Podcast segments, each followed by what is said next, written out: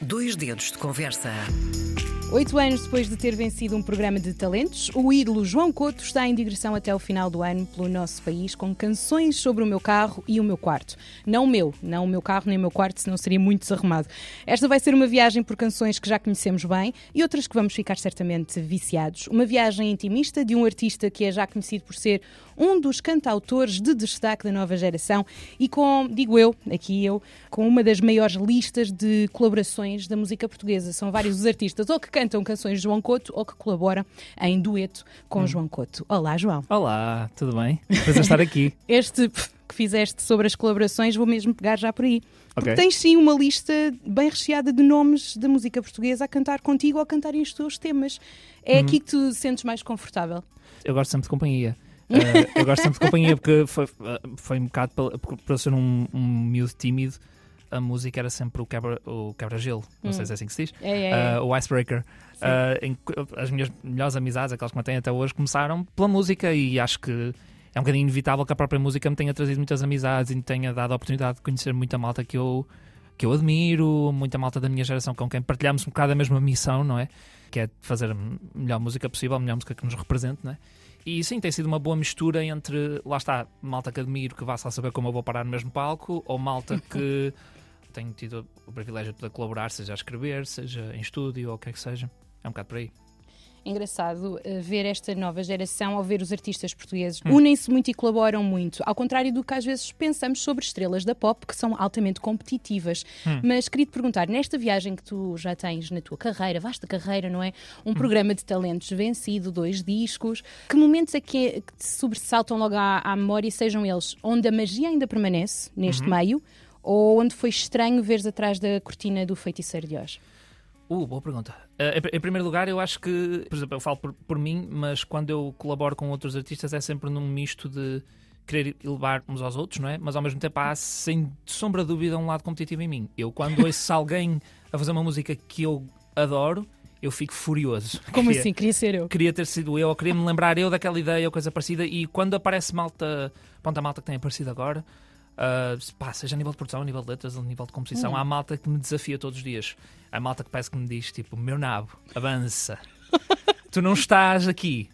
E ah. eu fico, ok, espera aí que eu, espera aí que eu já, já te apanho. Espera aí que eu já te apanho. Vais pela A1, como e, diz, não é? Vou pela A1. Não, eu acho isso fantástico, mas uh, em relação à, à, segunda parte da pergunta, um, aquilo que nunca perde a magia é, é a composição, é, é o estar em estúdio. Isso nunca, nunca, nunca perde a magia.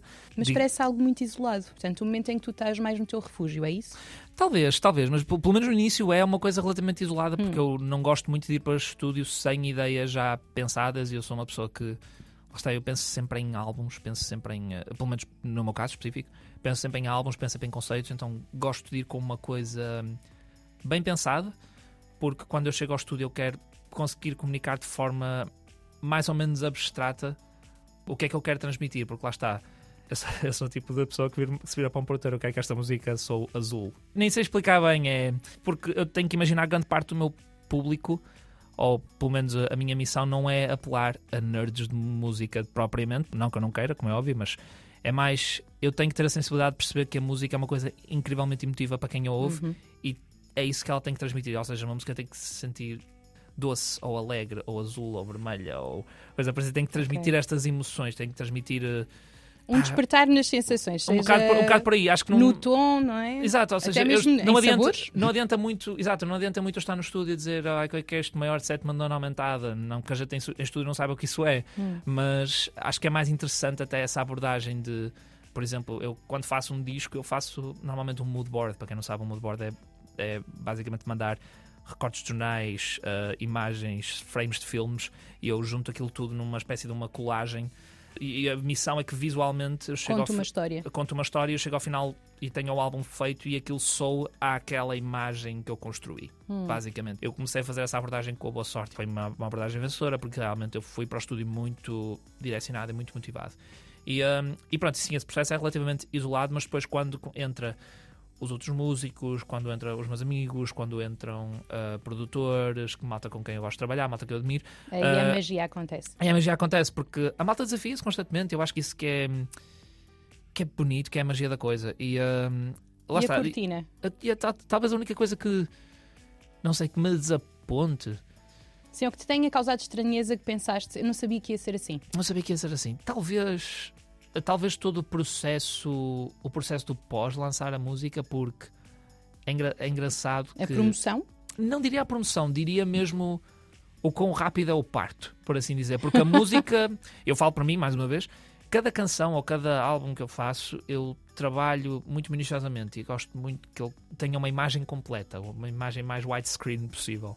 E é uma coisa que às vezes pode demorar bastante tempo, muitos meses, às vezes até anos.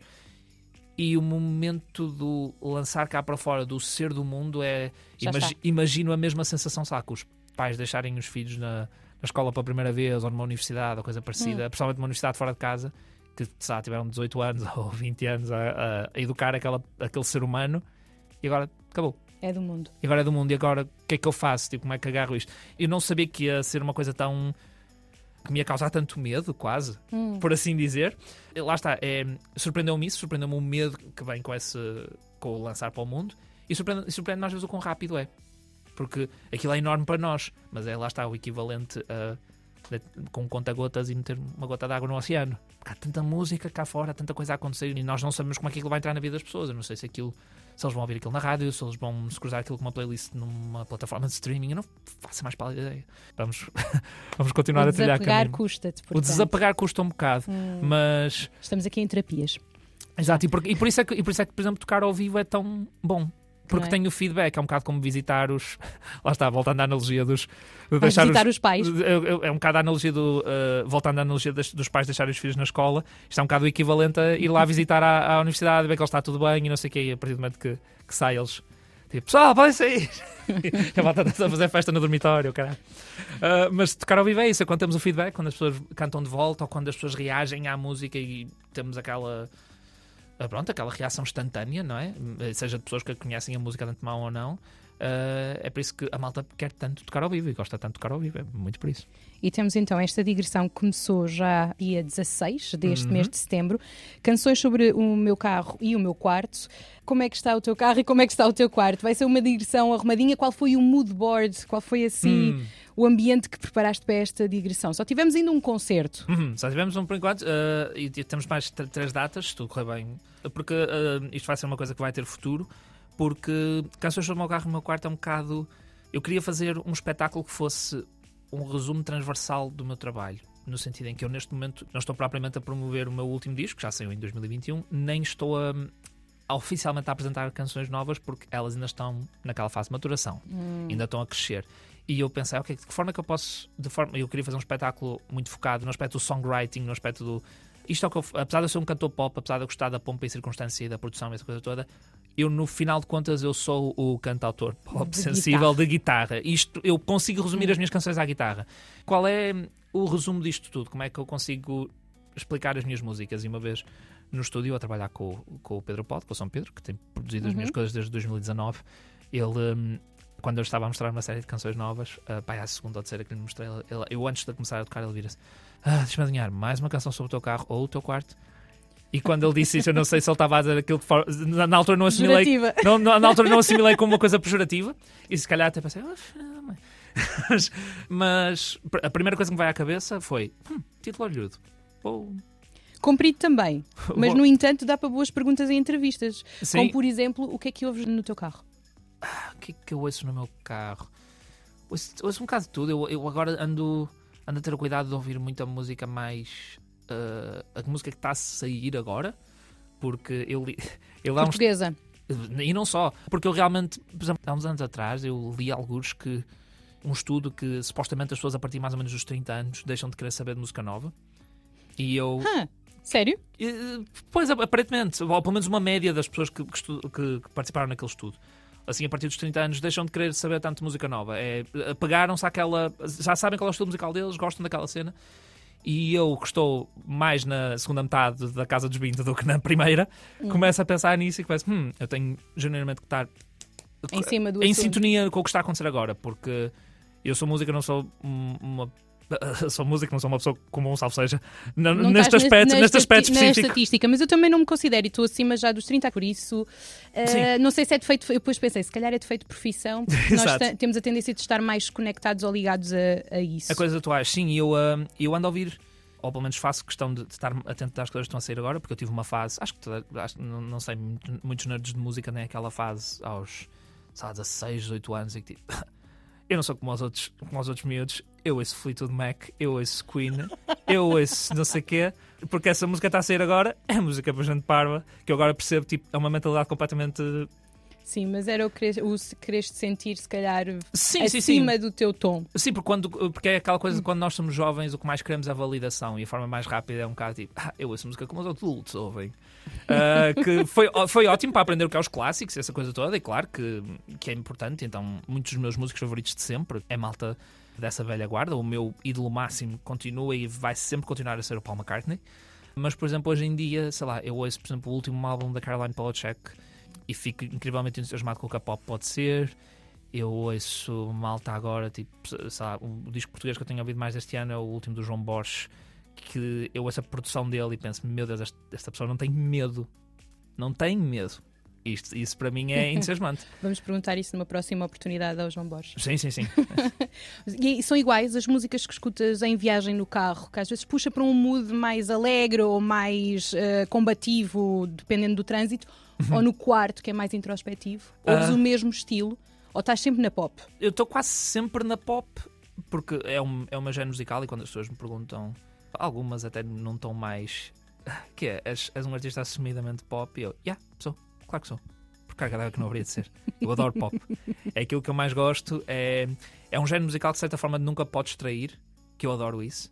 Porque se pensarmos bem, um artista rock, se começar a explorar alguns géneros diferentes, ou um artista metal, ou qualquer outro género musical que não pop, é sempre estás a trair o género. Isto não é como o disco passado. Na pop não acontece tanto.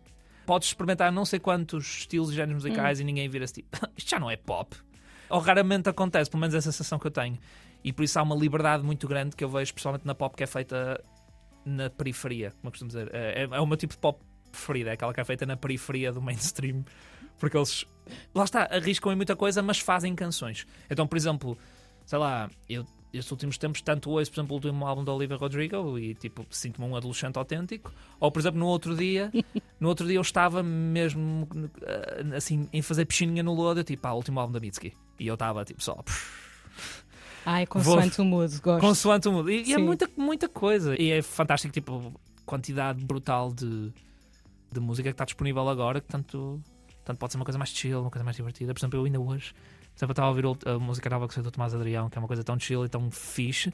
E depois logo a seguir estava a ouvir a música nova dos Equinócios Finas apenas, que, é, que eu acho a música hilariante, também é engraçada, mas também tem a cena de chill e também é, há uma qualquer coisa tipo de pop banger naquilo e eu tipo, pá, adoro, adoro. Há tanta coisa fixe a acontecer agora. Ui, temos que ter aqui recomendações de músicas para carro e quarto de João Couto. Olhando agora para o novo single Caixas, que uhum. indica aqui já qualquer coisa para um novo disco, mas hum. o mood.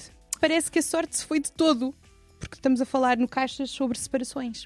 Uh, pois, o, o Caixas, eu vou, o Caixas é, eu queria lançar uma canção que fosse muito representativa deste espetáculo, deste Canções sobre o carro, meu quarto. É um, hum. é um espetáculo que está um bocado livre de qualquer conceito de álbum. Eu, eu sinto que é um espetáculo que eu posso fazer daqui a muitos anos, posso continuar a fazê-lo à vontade. Só que eu queria uma canção que estivesse profundamente ligada esta ideia do carro e quarto. E não... Ah, então ainda não tem nada a ver com aquilo que será o, o terceiro disco? Ainda não. Hum. Uh, porquê? Porque vou explicar a história muito rapidamente do Caixas. Porque o Caixas foi uma canção que eu escrevi em 2021. Foi escrita para o projeto de co-criação da, da One Level Up, a quem já mando um grande abraço, que é a malta que distribui a minha música. E, e, na altura eu estive a participar com mais dois compositores e o desafio, do, um, o desafio que nos propusemos na altura foi escrever canções sobre mudança. E dávamos a vesícula tudo devido à chamada. Era um projeto assim altamente pandémico. Tudo a fazer por chamada. E fizemos canções sobre mudança. E porquê que o Caixas é tão diferente? Porque o Caixas é das poucas canções que eu não escrevi sobre mim. Esta canção é. Lá está, se me perguntarem a mim, ah, então, a música X y dizer que tu escreveste é sobre quem? Ah, é sobre mim. O Caixas mas não é, mas o Caixas não é. O Caixas foi uma canção que eu escrevi então nesse tal verão, em que muitos casais amigos, principalmente casais, toda a gente tem aqueles casais no grupo de amigos que pensam, ah, sim, é as, a vida. X e Y, pff, daqui a dois, três anos casam. E tipo, naquele verão separaram-se quase todos. Eu fiquei tipo. A pandemia foi uma pressão. Eu fiquei, what? E lembro-me que, particularmente no caso de uma amiga, oh, uh, foi a Mia, a minha Moura, que, para quem escrevi o último single, ela separou-se na Estamos já aqui a partilhar histórias. ela, ela, sabe, ela deixa, ela deixa. Ela sabe que esta música não existia sem ela. Porque foi várias vezes foram plantadas, mas ela foi a gota que transbordou o copo, porque eu fui à casa dela com mais uns amigos e fomos ajudá-la. Ela, na altura, estava a morar num T0, estava a morar sozinha agora e não havia motivo nenhum para estar naquele T0. Tinha que mudar, ou seja, uma página que ela tinha que virar. E, um, e nós estávamos a ajudar a pôr as coisas todas dela no carro. E lembro-me que quando eu estava a pegar na caixa das plantas, ela vira-se para mim e diz: Cuidado, essa é a minha orquídea. A forma como ela acentuou o minha, Minha. fez, fez qualquer tipo, mexeu em qualquer sítio que dói em mim. Não sei explicar, porque é um bocado. Olhamos para a volta e pensamos: Ah, isto é só um livro, isto é só um imã de frigorífico, isto é só uma orquídea. Mas para, Não, para, para uma ela- outra pessoa, não. Para Sim. ela não é, é o imã de frigorífico que compraram quando foram de férias a Paris. É a almofada que compraram naquele sítio, naquele primeiro encontro. É a orquídea que compraram naquela semana em que decidiu que ia ser uma rapariga das plantas. Que ia ser tipo, essa Sim. pessoa. Mas depois desistiu no final da semana. Ou seja, cada coisa que está em casa das pessoas é parte daquilo que levam É com sua- elas, é, com sim, elas. É a história. e, um, e a- exato, é a história daquele ano, é o como eu digo na canção. É, tá- nós estávamos literalmente a- meter uh, anos de vida dela no carro. E fez-me pensar nesta coisa de como nós uh, colocamos uma dimensão pessoal e humana nos objetos. Hum. E fez-me pensar que coisas é que nós levamos quando um novo capítulo da nossa vida começa, quando algo que nos aparentemente definia tanto acaba. Seja uma relação, seja, por exemplo, sei lá, mudar de cidade porque encontramos um trabalho, algures. Sim, ou mesmo um trabalho, que também aconteceu. Exatamente. Muita gente E- a mudar de, de profissão. Tanta gente, por exemplo, na pandemia acabar a profissão e abrir um negócio, ou Uhum. o contrário. Sim, sim, sim. Ou, ou seja, qualquer coisa que lhes definia tanto acabou. E esta música é sobre que coisas é que tu levas contigo quando algo que te define tanto acaba. Por exemplo, o videoclipe do Caixas é uma mistura entre coisas que eu gravei no verão e, e, por exemplo, no meu passado. É- mostra um vídeo que é eu a, a primeira vez que eu subi ao, ao palco. A primeira vez que eu alguma vez cantei em público e eu sei que não importa aquilo que acabar na minha vida, a música é uma coisa que eu vou sempre levar comigo, é uma coisa que me define profundamente, seja essa coisa numa guitarra, seja nos cadernos onde eu escrevo as minhas coisas. Ela vai sempre comigo. É um, claro que é o exemplo mais fácil, mas eu podia pegar em N outras coisas. E pronto, é uma canção que lá está, como está tão ligada esta ideia do, do carro, da liberdade, eh, porque a ideia do Canções sobre o meu carro e o meu quarto é. As minhas canções, em geral, ou são sobre esta introspeção, sobre os, os pensamentos que me estão a remoer durante um tempo e aquilo que eu penso quando estou no meu cantinho, no meu quarto, lá está. Ou aquela liberdade que temos quando podemos pegar no carro e abrir um novo capítulo e vamos a isso. Porque as minhas primeiras canções eram sobre isso. Eu, eu queria fazer canções como o Bruce Springsteen. Eu queria fazer canções sobre fugir e nunca mais voltar. Literalmente as minhas primeiras canções eram sobre isso. E o Caixas acho que é um bom, eh, um bom resumo disso tudo.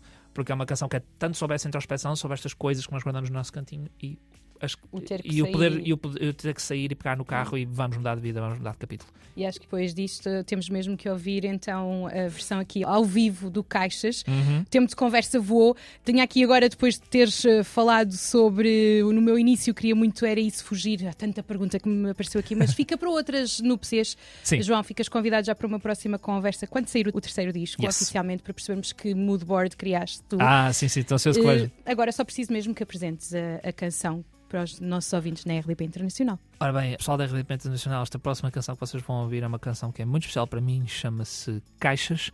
Para a malta que tenha curiosidade de ouvir ao vivo, temos mais três datas daqui para a frente: Santa Maria da Feira em outubro, Lisboa em novembro e Porto em dezembro. Venham ouvir. Tenho as minhas canções todas que saíram até agora. Há sempre setlists diferentes e quem sabe uma surpresa ou outra, alguma canção que ainda não saiu. Vocês vão ouvir em primeira mão. E gostava muito que vocês viessem. E Caixa está disponível em todo lado onde se ouve música hoje em dia. Deixei a chave ao balcão, mudou de casa no verão. Foste embora há três meses, nada me prende cá. RDP Internacional.